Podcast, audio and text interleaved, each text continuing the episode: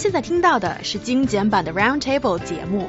想收听并下载一小时完整节目，请关注我们的微信公众账号 EZFM Roundtable，然后发送关键词“完整版”获取下载方式，或者直接下载轻松调频 App。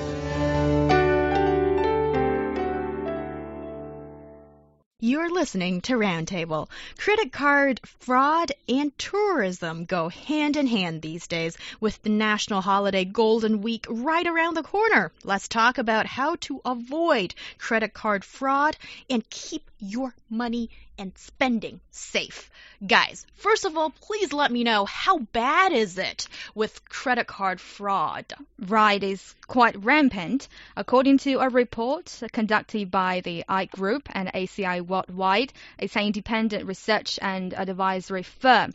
20% of the respondents from Singapore have experienced credit card fraud in the past five years.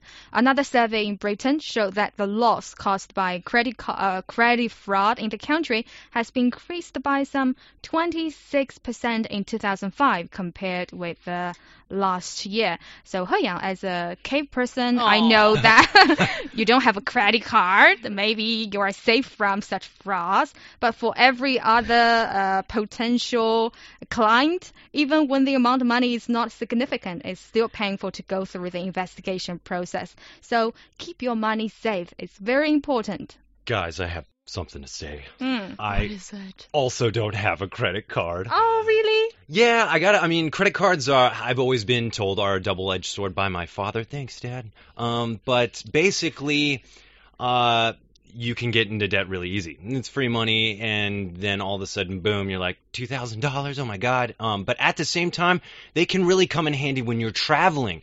All of a sudden, maybe your UnionPay or something doesn't work, and you have this credit card that can be used in multiple places, and it's kind of like if I ran out of money, I know I always have something to lean back on. It's that safety net. So I do think it is important to have on you when you're traveling. I recently went to Europe and I kind of wish I had one because, you know, in certain situations, I feel like they're more often accept, accepted than a debit card. Um, but let's talk about why they might, uh, or what you can do to make sure that when you take these bad boys with you, they are safe. So, first of all, number one, look through your statements and cards you know, familiarize yourself with your cards. I would say also set up alerts for any transactions made with your card. I really like this one especially because like you are the hub for all of your information. What are the ch- what are the chances like maybe your phone or whatever device, your email device that you get that stuff on is going to be stolen with maybe your card or whatever happens. At least you know there's been some fraudulent activity and a lot of banks or at least in the US, say you have to report it in 24 hours or you're responsible. Oh, yeah, it can buy you some precious time. You know, whenever there is a transaction happening, you will get a text message that notifies you about the transaction. If you find that the transactions are not made by yourself, then you notice their problem. Then you have the time to report to the bank immediately. You take action ASAP. And also, another suggestion I find useful is that be vigilant when using your credit card overseas. So uh, maybe you pay cash whenever possible, but Chinese people is notoriously for carrying too much cash overseas sometimes. So if you have to use your card sometimes, present your card at the cashier and complete the payment there. You must be there and watching the cashier do the procedure.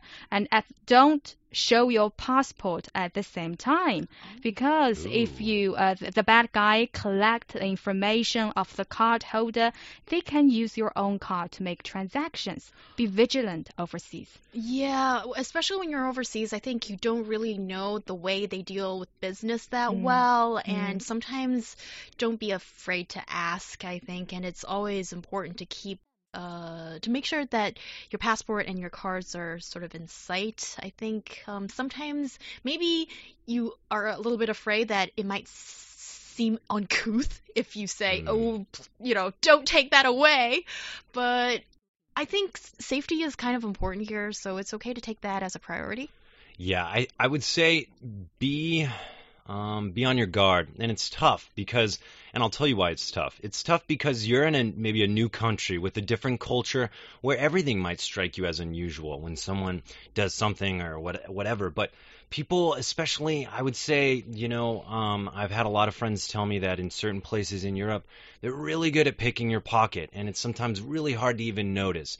But just be on your A game, know where you're going. Maybe even I would say research, like if you're going to a certain place um, the kind of uh, kind of things that have happened to other people that have been there. Know where you're going, know the culture, aware, be aware of that knowledge, so that when you're going in there, you know what to expect. Yes, for sure. And um, many of our listeners and myself, we are all surprised that Mr. Ryan Price does not have a credit card. It's true. um, my, like I said, my dad was like, "They're bad news," mm. so so I didn't get one. But actually, in the long run, too, um, building up a credit score, it's very necessary. And I think in the U.S. and a lot of Western countries, if you don't have a credit score, you can't even buy a house. So at some point, I will have to get one. Oh, even if you don't have a credit card, that's not a big problem. You can ha always have some local cash or local currencies.